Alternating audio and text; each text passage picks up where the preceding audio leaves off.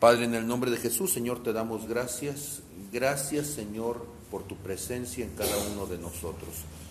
Gracias, Señor, porque a partir de las cosas que vivimos, de las cosas que suceden en nosotros, Señor, una y otra vez sabemos, Cristo, que tú tratas en nuestros corazones. Espíritu Santo, gracias, mi Dios, por hablarnos en todo momento, en todo tiempo y en todo lugar. Gracias, Señor, porque en medio de las circunstancias tú aprovechas todo lo que sucede en nuestros corazones, Señor, para volver nuestros rostros hacia ti. Te damos gracias, Cristo, porque tú lo haces en el nombre de Jesús. Amén, amén y amén. Hay un versículo que para mí es un versículo muy especial y que siempre que eh, hablamos en Redime, este versículo se ha convertido en, en, uno de los referentes obligatorios para todo lo que nosotros decimos o hacemos. Y este versículo es el Salmo 138, verso 8. ¿sí? Ustedes recordarán que una y otra vez lo repetimos, una y otra vez hablamos de él, una y otra vez siempre lo estamos señalando y hasta algunos de nosotros no lo sabemos de memoria, ¿verdad? El último verso del Salmo 138, el Señor cumplirá su propósito en mí, tu misericordia, ¿sí? Oh Dios, es para siempre, no desampares la obra de tus manos. Una cosa curiosa del Salmo 138, verso 8, es que el verso 8 está después del verso 7, ¿sí? Y uno dice, wow, ¿sí? Pero cuando uno habla del propósito de Dios, uno pensaría que el propósito de Dios es algo eterno, y eso es cierto. Pero el propósito eterno está en riesgo por la temporalidad. ¿Sí? Lo voy a volver a decir. El propósito eterno está en riesgo por lo temporal. ¿Cómo es eso? Sí, fíjense ustedes, ¿sí? En el verso 7. Si anduviere yo en medio de la angustia, tú me vivificarás. Contra la ira de mis enemigos extenderás tu mano y me salvará tu diestra. O sea, está hablando de un tiempo de crisis, está hablando de un tiempo de ataque, está hablando de que la vida del salmista está en riesgo, está hablando de circunstancias adversas, está hablando de que lo temporal pinta oscuro. ¿Sí? ¿Estamos? Y entonces dice, el Señor cumplirá su propósito en mí. O sea, en medio de esa circunstancia dice, me salvará tu diestra. Contra la ira de mis enemigos extenderás tu mano, me salvará tu diestra. Ahora, ¿cuántos de ustedes cuando estás viviendo una circunstancia adversa, piensas en lo eterno? Normalmente, si somos honestos, lo eterno es en lo último en que piensas. Piensas en lo temporal. Dicho de otra manera, si me está persiguiendo un perro, no pienso en Dios, pienso en el perro. ¿sí? Y ando corriendo a ver qué tan lejos me le voy al perro, pero no pienso en ese momento en la eternidad, no pienso en los ángeles, en los querubines, en los serafines, no, lo que estoy pensando es en la circunstancia. Ahora, yo quisiera que entendiéramos esto. Las circunstancias son temporales, ¿cierto? Las circunstancias son temporales, pero el propósito es eterno. ¿Lo decimos una vez más? Las circunstancias son temporales y el propósito es eterno. Ahora, cuando el Salmo 138 dice que Dios cumplirá su propósito, es porque Dios tiene una visión eterna de lo que está sucediendo y de lo que Dios quiere que suceda conmigo. Pero entonces no nos ponemos de acuerdo, Dios y yo, porque yo estoy preocupado por lo temporal y Dios está preocupado por lo eterno. Y a veces en estar preocupado por lo temporal yo puedo perder lo eterno. ¿Sí? Porque puedo buscar las salidas equivocadas o puedo buscar los refugios equivocados. Y entonces tengo que decir, Señor, yo sé que tu misericordia es para siempre. ¿Y cuándo lo siento más? Está diciendo allí, si anduviere yo en medio de la angustia. En medio de la angustia, yo tengo que entender que la respuesta de Dios es colgarme de los cuernos del altar. Tengo que entender que la misericordia de Dios es lo que me puede hacer prevalecer. Estoy en angustia porque estoy desamparado, estoy en angustia porque estoy en riesgo, estoy en angustia porque estoy en crisis. Y en ese momento lo único que tengo a mi favor no es lo que yo he hecho, porque si somos honestos, muchas situaciones de angustia son situaciones que provocamos a veces nosotros. ¿Sí? Y entonces si a justicia fuéramos, tengo todo el derecho de ir rumbo al precipicio. ¿Sí? Y, pues ni modo, yo me la busqué. Pero si en ese momento yo digo, yo me la busqué, pues voy a ir a darme contra el fondo.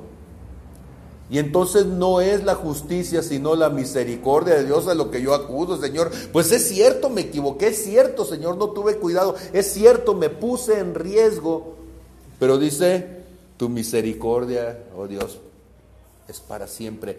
No desampares la obra de tus manos. Salmo 138, que siempre lo decimos en tiempo de bonanza, es un cántico en tiempos de angustia. Cuando todas las circunstancias van en contra, cuando todas las circunstancias dan muestra de que lo temporal quiere acabar conmigo. Vamos, pero el asunto es, bueno, si Dios sabiendo todas estas cosas, si Dios avisándome de antemano, pues me está diciendo que vienen tiempos difíciles, vienen tiempos duros, ¿Y por qué Dios entonces, pudiendo detener todo esto, no lo detiene? Siempre uno de los argumentos de que Dios es perverso es cuando vemos las consecuencias del mal sobre la tierra, el mal sobre el ser humano. Y la gente dice, no, Dios es malo porque si fuera bueno, detendría las guerras. Si Dios fuera bueno, detendría las enfermedades. Si Dios fuera bueno, detendría los catástrofes naturales. ¿Sí me explico? Y entonces, bajo ese argumento, resulta que Dios es malo, perverso, maldito, inmisericordia y se traga a todo mundo a Dios. Ahora, ¿se han puesto a pensar ustedes cómo el ser humano cambia profundamente en tiempos de angustia? ¿Sí? Ahora, hay un, hay un versículo entonces que para mí me fascina, o sea, 5.15 ¿sí? que por ahí lo está diciendo Enriqueta. Y dice Oseas 5:15, andaré y volveré a mi lugar hasta que reconozcan su pecado y busquen mi rostro. En su angustia me buscarán. ¿Sí? En su angustia me buscarán. Ahora, sucede entonces que Dios pudiendo quitar la angustia, Dios dice, mm, me espero. ¿Sí? Señor, es que estoy pasando tiempos angustiosos. Y Dios dice, sí, ¿verdad? Oye, por cierto, tengo días de no verte. Qué bueno, ¿cómo estás? Eh? Porque resulta que muchas veces entonces el problema no es la circunstancia, el problema es la actitud del corazón antes de la circunstancia. ¿Sí? Y entonces la angustia es el posgrado de la actitud. ¿Sí? Es la escuela superior de la universidad de Dios en donde este asunto de la angustia me lleva a reflexionar sobre mis prioridades. Este asunto de la angustia me lleva a reflexionar sobre lo que para mí es importante, aunque sea pequeño, me lleva a reflexionar sobre actitudes, me lleva a reflexionar sobre un montón de cosas. Y entonces el problema está de que nosotros queremos quitar lo que causa la angustia. Escúcheme, porque esta parte es fundamental. Nosotros queremos quitar lo que causa la angustia. Dios también, el problema está que cada uno estamos pensando en una cosa diferente, porque nosotros queremos quitar lo que causa la angustia pensando en que lo que causa la angustia son las circunstancias. Dios quiere quitar lo que, cambia, eh, lo que causa la angustia pensando en las actitudes. Nosotros queremos cambiar lo de afuera, Dios quiere cambiar lo de adentro. Y entonces nosotros estamos orando para que Dios cambie lo de afuera y Dios dice, no, espérame tantito. En una de estas entiendes que el problema no está afuera, que el problema está adentro. Y cuando tú entiendas que el problema está adentro y cambies lo de adentro, entonces cambiamos también lo de afuera. ¿Sí? Fíjense eh, cómo lo dice Dios. Andaré y volveré a mi lugar. O sea, con permisito, dijo Monchito, así como decía el chavo del 8, desde ahorita nos vemos, ¿eh? Oye, no, no, espérame, es que tengo otras cositas que hacer, permíteme tantito, ¿sí? Ahí te quedas y ahorita regreso, ¿eh? Ahorita regreso. Andaré y volveré a mi lugar. Mi pregunta, a veces la teología básica se me olvida, pero ¿dónde habita Dios? ¿En el Antiguo Testamento? Se dice, y el apóstol Pablo lo dice también, que en el tercer cielo, ¿sí? O sea, Dios está aquí en mi corazón porque hay un momento en donde yo digo, Señor, quiero que habites en mi vida, quiero que vengas dentro de mí. Y le invito a que el cielo baje a mi corazón, pero a veces se nos olvida. Y en ese asunto en que se nos olvida, ¿saben qué hacemos? Le decimos a Dios, ¿sabes qué Dios? Siéntete como en tu casa, ¿eh? con permisito, yo ahorita vengo y Dios dice, ah, no te preocupes, también yo ahorita vengo. ¿Sí? O sea, invitas al de la visita y lo dejas viendo la tele en la sala mientras tú te vas a ver a hacer qué cosa. Y el de la visita dice, discúlpame, no tengo tiempo de estar perdiendo mi tiempo. ¿Sí? Pero no te preocupes. Me voy a ir a mi lugar, me voy a ir a mi casa. Y cuando tú reconozcas que me necesitas, me hablas. ¿Sí? Cuando te acuerdes, eh, me echas un teléfono, ay, entonces vengo. ¿Sí? Yo sé que quizá me voy a tardar un tantito, pero el asunto no es conmigo. Cuando empieces a entrar en angustia, me llamas y entonces platicamos. ¿Sí? Fíjense ustedes qué curioso, porque de repente podríamos agarrar, o sea, 5.15 y hablar del hijo pródigo, ¿verdad? Porque el hijo se va por un lado y el papá se quedó por otro. ¿Y cuándo fue que el hijo se dio cuenta de que su actitud era equivocada? Cuando en medio de la angustia... Sí. y entonces el hijo aquel, ¿sí? Algarrobesco, ¿sí? que estaba por ahí comiéndose las algarrobas de los eh, cerdos, ¿sí? Este, esto está ya en Lucas capítulo 15, verso 16, ¿verdad? Y dice, y deseaba llenar su vientre de las algarrobas que comían los cerdos, pero nadie le daba, ¿sí? Y volviendo en sí, cayendo en cuenta, entendiendo lo que estaba pasando, dijo, ¿cuántos jornales? Eh? Cayéndole el 20, ¿sí? Y entonces en ese momento dice, ¿cuántos jornaleros hay en casa de mi padre que tienen abundancia de pan? Y yo aquí perezco de hambre. Ahora, este asunto de la angustia entonces es un asunto visceral. El hambre duele la enfermedad duele. La soledad duele. La tristeza duele. O sea, los seres humanos es bien curioso. ¿A poco no? Hasta que me duele, voy con el dentista. ¿A poco no es cierto? ¿Sí? Porque mientras no me duele la muela, no vamos al dentista y mientras no me duele la próstata, que ni me agarren. ¿Sí? Pues sí, ¿verdad? Dicho sana y claramente. Pero el asunto es que a veces nosotros vemos a Dios como si fuera el urólogo de los cielos. ¿Sí? ¿Eh? Perdonen por el ejemplo, pero lo mismo pasa con las mujeres y con el ginecólogo, ¿sí? Entonces los hombres eh, sentimos rubor al, decirlo, pero sí mandamos a la esposa con el ginecólogo, ¿sí? Y le decimos, ándale mi amor, pero es lo mismo, ¿sí? Y a todo mundo, y perdonen la figura grotesca, pero nos da pena que nos agarren la colita. A todo mundo. A todo mundo nos causa cierto temor, cierta vergüenza. Y entonces decimos, no, yo estoy bien. Pero decíamos que la angustia es algo visceral, la angustia es algo doloroso.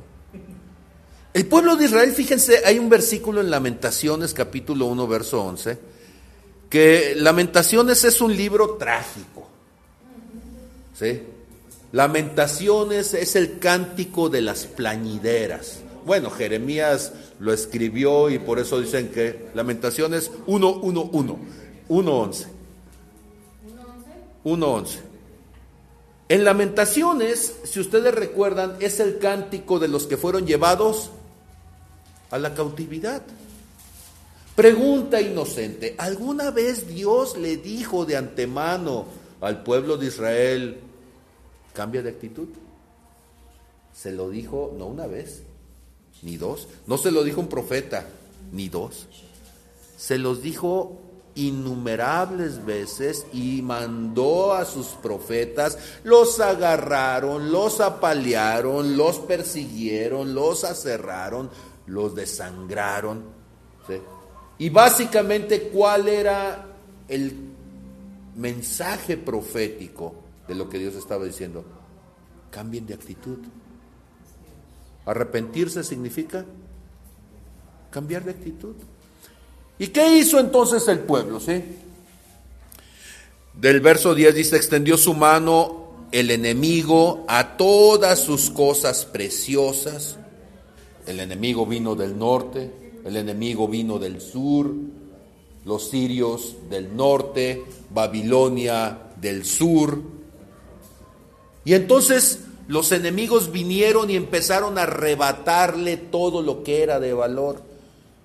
Dice, ella ha visto entrar en su santuario a las naciones, de las cuales mandaste que no entrasen en tu congregación. Y llegaron los gentiles, impíos, incircuncisos, y se metieron a lo santo. Híjole, así se siente uno cuando estás enfermo. Se metió al santuario, a tu templo, a tu cuerpo te dolió en lo más profundo. ¿Sí? Pero fíjense el verso 11. Todo su pueblo buscó su pan suspirando. Dieron por la comida todas sus cosas preciosas para entretener, para mantener, para preservar la vida Mira, oh Jehová, y ve que estoy abatido. O sea, Señor, mírame cómo me está yendo. Señor, estoy en medio de las circunstancias más difíciles, más adversas. ¿Alguno de ustedes ha dicho, Señor, ten misericordia de mí? Hace, hace tiempo resultó que una de mis muelas estaba enferma. ¿Qué tan enferma? Pues resulta que a través de una de las raíces de la muela se me infectó. Y por la raíz de la muela se empezó a crear un absceso en la raíz de la muela. La muela es el primer molar superior del lado derecho. Se me cayó la incrustación y yo dije, no, pues, eh, si voy con el médico me va a doler y no queriendo que le duela, pues no va uno. Se cayó la curación, pero si voy con el médico me va a doler. Y no queriendo que me duela, pues me espero. El asunto está que se infiltró. Y al infiltrarse se contaminó. Y al contaminarse se hizo un absceso. Pero todavía aguanto. Y entonces me empezó a doler. Pero como uno es bien hombre, me aguanto. ¿Sí? Y mi esposa me decía, ¿te duele? yo, no, estoy bien. de repente me iba al baño y hacía buches de alcohol para que entonces con el alcohol así del 96 se quemara desde aquello. Le hacía buches de yodo, hacía buches de cuanta cosa, me ponía clavo de olor y todos los remedios de rancho que usted quiera. ¿Por qué? Porque los hombres somos así, ¿no? ¿A poco no? ¿Sabe qué fue lo que sucedió? El absceso comenzó a carcomer el hueso en la parte del paladar. Y al empezar a carcomer el hueso y al empezarse a crear pus, llegó hasta el punto donde mi ojo se comenzó a inflamar. Y hubo un punto entonces donde en la inflamación se me inflamó el cachete, se me inflamó el ojo y simplemente que se moviera la lengua, aquello era de lo más doloroso. Eh, resulta que aquí por, por, esta zona que estamos hablando, en la parte superior de la mandíbula, hay un nervio que es el trigémino. Y ese nervio, las inserciones del trigémino pasan, ah, mira, donde está el oído.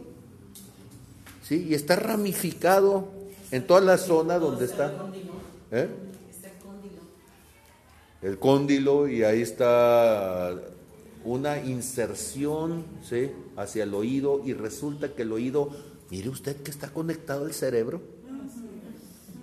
Y de repente resulta que te aprendes toda la anatomía, porque es un dolor tan profundo que gente se suicida por ese dolor. O sea, hay gente, me decía mi hermana cuando después fui y me explicaba todas estas cosas, como diciendo, mira que eres estúpido. Gente agarra pinzas de mecánico, gente agarra desarmadores y se los mete queriéndose arrancar las muelas del dolor tan intenso. La gente dice que parir duele, pero nadie se muere de parir y nadie se suicida de parir. De los dolores más profundos que soporta el ser humano, y por eso precisamente también utilizan estas secciones, estas áreas del cuerpo para torturar personas, son los dolores al trigémino. Pues mire que yo amablemente me presté como conejillo de indias para entender. ¿Sabe qué fue lo que sucedió? Pues me tuvieron que operar, me tuvieron que abrir, raspar el hueso. ¿Sí? Me dice mi hermana con todo eso, ¿y te fue bien? Porque lo poquito que faltaba para que atravesara y llegara al ojo, en el momento en que llega al ojo la infección, en menos de 24 horas por la infección, te mueres. Y dicen, ay, una muela. Bueno, en su angustia me buscarán, ¿verdad? Porque Mira qué rápido encontré el camino para con el médico. Rapidito encontré el teléfono, rapidito me fui y le pedí cita, no tenía ella tiempo, y yo dije, no le hace, yo me espero. Siempre ando un ocupado y ese día viera qué rápido me desocupé. Viera qué rápido, sí, me preocupé, viera qué rápido con el dolor y la angustia y todo y Dios ha usado este asunto, bueno, ya me taparon eso, ya me curaron la muela, ya me hicieron desde la endodoncia y todo lo demás. Pero viera cómo en lo espiritual sucede lo mismo. ¿Sí? Hay áreas de nuestra vida que están allí, ¿sí? Caries espiritual.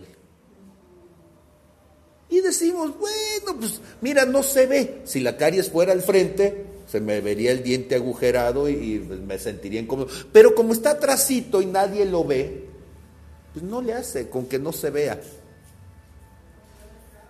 Y entonces lo mantenemos en lo oculto y ahí está profundizándose. Pero hay un momento en donde tú das lo que sea, tú das lo que tengas, todas tus cosas preciosas resolver aquella necesidad. Ahora, dice entonces ahí Lamentaciones 1.11, todo su pueblo buscó su pan suspirando. ¿Cuándo buscaron el pan? cuando ya no lo tenían. Porque mientras lo tuvieron, despreciaron todos los avisos que Dios les estaba diciendo, aguas, cuidado, atención, precaución.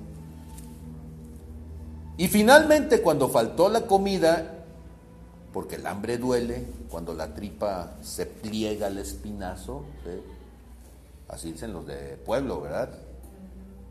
Y entonces dicen, dieron por la comida todas sus cosas preciosas.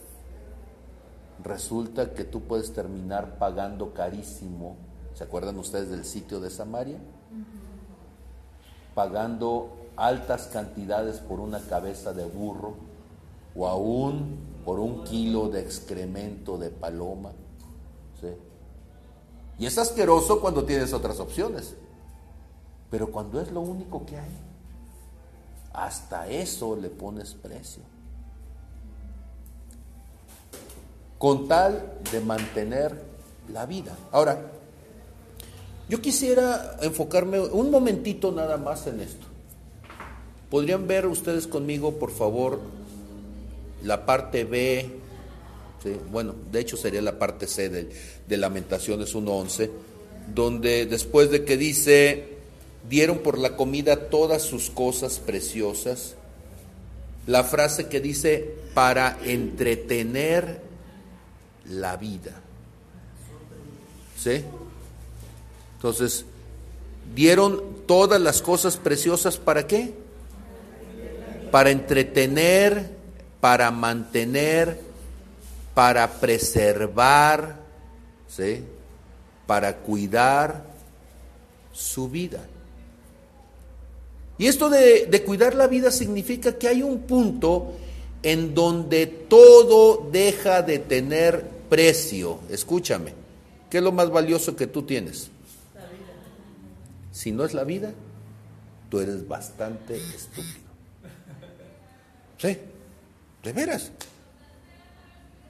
¿Se acuerdan ustedes de las fábulas aquellas de que nos contaban en la primaria y en, los libros de lectura había por allí una de ellas de un hombre que había ido a una ciudad y se había metido y había robado las cosas preciosas y cuando lo empiezan a perseguir se mete al río cargando un costal con todas las cosas que se había robado y conforme empieza a caminar el río se va poniendo más profundo y más profundo pero él no quiere soltar el costal por las riquezas que él podría tener en la vida. ¿Y qué es lo que hace? Sigue caminando con el costal, esperando que en algún momento el río va a ser cada vez menos profundo, pero resulta que no es así. Y con tal de no perder el costal, se ahoga y pierde la vida. Y a veces nosotros somos así, ¿a poco no es cierto? Hay áreas de nuestra vida que necesitamos soltarlas. Hay cosas en nuestra vida que necesitamos deshacernos de ellas. ¿Y cuándo lo entiendes? Cuando es el costal o la vida. ¿Sí? ¿Cuánto vale esto que tú dices que no puedes hacer? ¿Cuánto vale? El que está enfermo tiene efisema pulmonar, no puede respirar y el médico le dice, tiene que dejar de fumar. ¿Sí? Porque cada vez que fuma usted ya no puede ni respirar. Y tú ves que la persona está allí. ¿Y qué sucede? Pues quiere seguir cargando el costal y tú dices, se va a morir. ¿sí? O el médico le dice, aguas con el hígado si sigue bebiendo alcohol. Y el otro tome y tome. La vida está en riesgo. En Juan capítulo 6, verso 24, el pasaje está interesante. Juan capítulo 6, verso 24.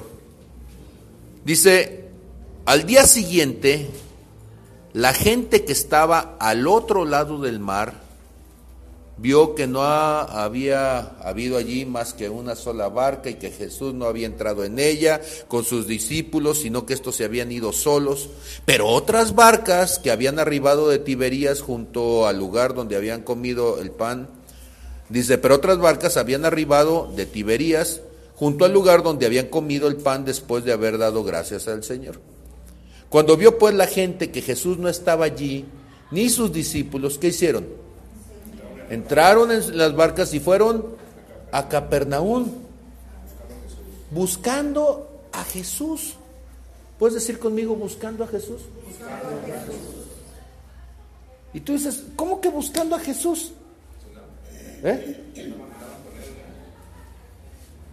Pues, oye, pues si no está, pues total no está.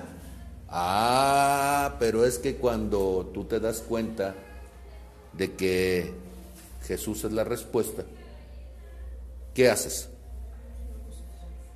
Dice el verso 35 más adelante, fíjense ustedes. Ellos le están diciendo acerca del pan. Y Jesús les dice, yo soy el pan de vida. El que viene a mí nunca tendrá hambre y el que en mí cree no tendrá sed jamás. ¿Se acuerdan de Lamentaciones 1.11? Dieron todo lo que tienen por su pan. Y esta gente estuvo dispuesta a viajar de un lado a otro, caminar en medio del desierto, no llegar a descansar a su casa, enfrentar toda incomodidad, porque ellos estaban buscando a Jesús, porque Él ya los había alimentado y ellos necesitaban de ese pan, pero no del pan físico, sino del pan que viene del cielo. ¿Me explico? Ahora, para mí es un problema y, a veces oramos, y, el comentario tiene que ver con que muchas veces nosotros oramos por una situación y sentimos que la situación no cambia a pesar de que nosotros hemos orado. ¿Sí? ¿Y saben qué es lo que yo he creído o he entendido en algunos de estos tiempos? Que nosotros queremos quitar la causa de la angustia exterior sin darnos cuenta que Dios quiere usar todo esto para cambiar la causa interior. Nosotros le decimos a Dios, cambia las circunstancias. Él dice, no, hasta que cambie la actitud. Porque mientras no cambie la actitud, solamente esas circunstancias van a llevar a la persona a una búsqueda de Jesús.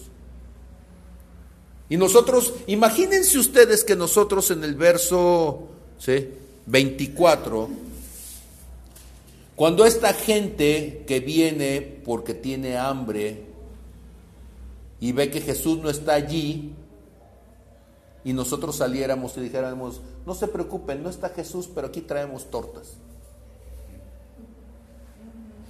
Impediríamos entonces, se impediría entonces que la gente buscara impediríamos, tú le quitas el hambre e impides que el otro busque a Jesús.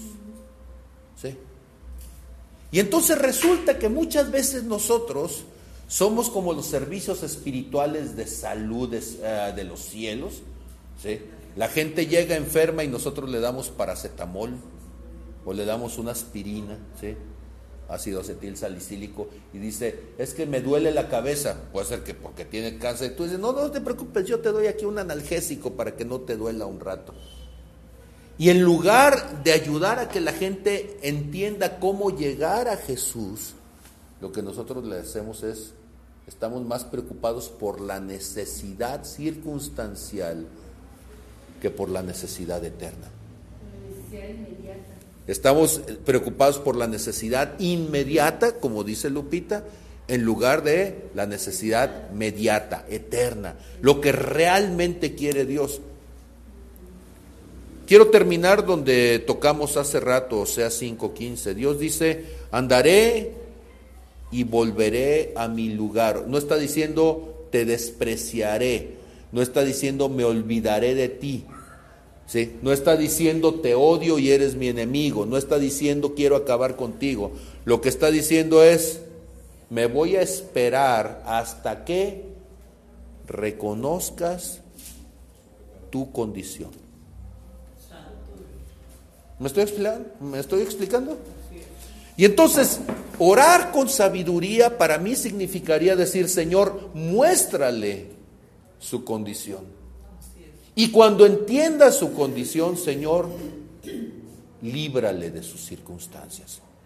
Porque entonces las circunstancias dejaron de tener el objetivo para lo cual estaban allí. Sí. Ya no tienen razón de ser, Señor. Porque la persona ha sido transformada desde lo interior en su manera de pensar, se ha reconciliado, se ha profundizado, ha buscado al Señor. Y entonces las circunstancias que eran algo que ayudaba a la búsqueda, ahora son un estorbo. Señor, quita lo que estorba para acercarse a ti. Acerca el camino, vuelve tu rostro. Es tiempo, Señor, de que una vez más te hagas presente. Y él dice, de acuerdo, estoy allí, buscadme y viviréis. ¿Me estoy explicando? Yo creo que tenemos que ser más cuidadosos con la angustia, porque hay angustias que salvan cuando esa angustia nos lleva a Dios. Hay angustias que salvan, hay angustias que nos muestran la vida. Y entonces cuando nosotros entendemos el corazón de Dios en medio de la circunstancia de angustia, entonces y solamente entonces nosotros podemos unir nuestro corazón con el corazón de Dios. Salmo 107 es un salmo de esos que me gustan porque una y otra vez Dios repite la misma frase. Si usted revisa Salmo 7, por favor anote el verso 6, el verso 13, el verso 19 y el verso 28. Salmo 107, por ahí señala esos versículos y se va a dar cuenta usted de una cosa muy curiosa. La frase se repite. Salmos 107, el verso 6, el verso 13, el verso 19 y el verso 28. ¿Qué dicen estos versos? Entonces clamaron a Jehová en su angustia y los libró de sus aflicciones. Dios no está enojado contigo. Dios no quiere destruirte. Dios está preocupado por ti y quiere que reflexiones. ¿Sí? Y en medio de la circunstancia, quiere llamar tu atención. Y no es que Él, ojo, no dice Oseas 5:15 no dice, mandaré todos tus enemigos. No, no, no, no, no dice, andaré pues y volveré a mi lugar. O sea, quitaré mi nube de ti, quitaré mi protección de ti, quitaré un momento mi presencia. Y en el momento en que dejas las ventanas abiertas se meten los zancudos. En el momento en que dejas la puerta abierta se meten las ratas. En el, y no es que te las mandó, no, no, no, no. no. La rata sigue el cochinero. ¿sí? y yéndose el gato, fiesta de ratones. Y a veces con Dios sucede eso, Dios dice, está bien, déjame hago un ladito a ver qué pasa. Y se te empiezan a venir las cosas, ¿sí? Por ahí tenemos la historia de Israel cuando vinieron las serpientes ardientes, las serpientes venenosas, y los mordieron y se estaban muriendo. Y cuando la presencia de Dios de repente está a un ladito de donde estábamos nosotros, entonces empezamos a ver cómo la presencia de Dios ausente se convierte en el espacio para que el enemigo empiece a tomar ventaja. Y en ese momento, ¿qué decimos? ¡Ay, Señor! ¿Sí? Señor, no te vayas. Y él dice, con todo gusto. A ver, vamos llegando otra vez a un acuerdo. ¿Cómo era la cosa? ¿Sí? hasta que reconozcan su actitud, hasta que reconozcan su distanciamiento, hasta que reconozcan lo que está sucediendo y entonces decimos, Señor, discúlpame, no quería que fuera así y Dios dice, con todo gusto, estamos de regreso. Hay angustias que salvan vidas, hay angustias que traen eternidad. Vamos a darle gracias a Dios por esto. Padre, en el nombre de Jesús, Señor, te damos gracias por angustiarnos, por permitir que la angustia sacuda nuestros corazones. Te damos gracias, Señor, por permitir, mi Cristo, que en medio de toda circunstancia, en medio de todo lo que estamos viviendo, en medio de toda necesidad, Señor, una y otra vez tú tengas cuidado de nosotros, Señor. Padre, gracias, Señor, porque aunque nos hemos alejado muchas veces, aunque hemos sido infieles, tú siempre permaneces fiel, Señor. Gracias por darnos la oportunidad de decidir, porque tú pones en una balanza, Señor, la vida y del otro lado, Señor, nuestras aparentes riquezas. Nos pone, Señor, en medio del río, nos lleva, Señor, a enfrentarnos con la circunstancia de si seguimos cargando el costal y nos ahogamos o estamos dispuestos a soltarlo y preservar nuestra vida.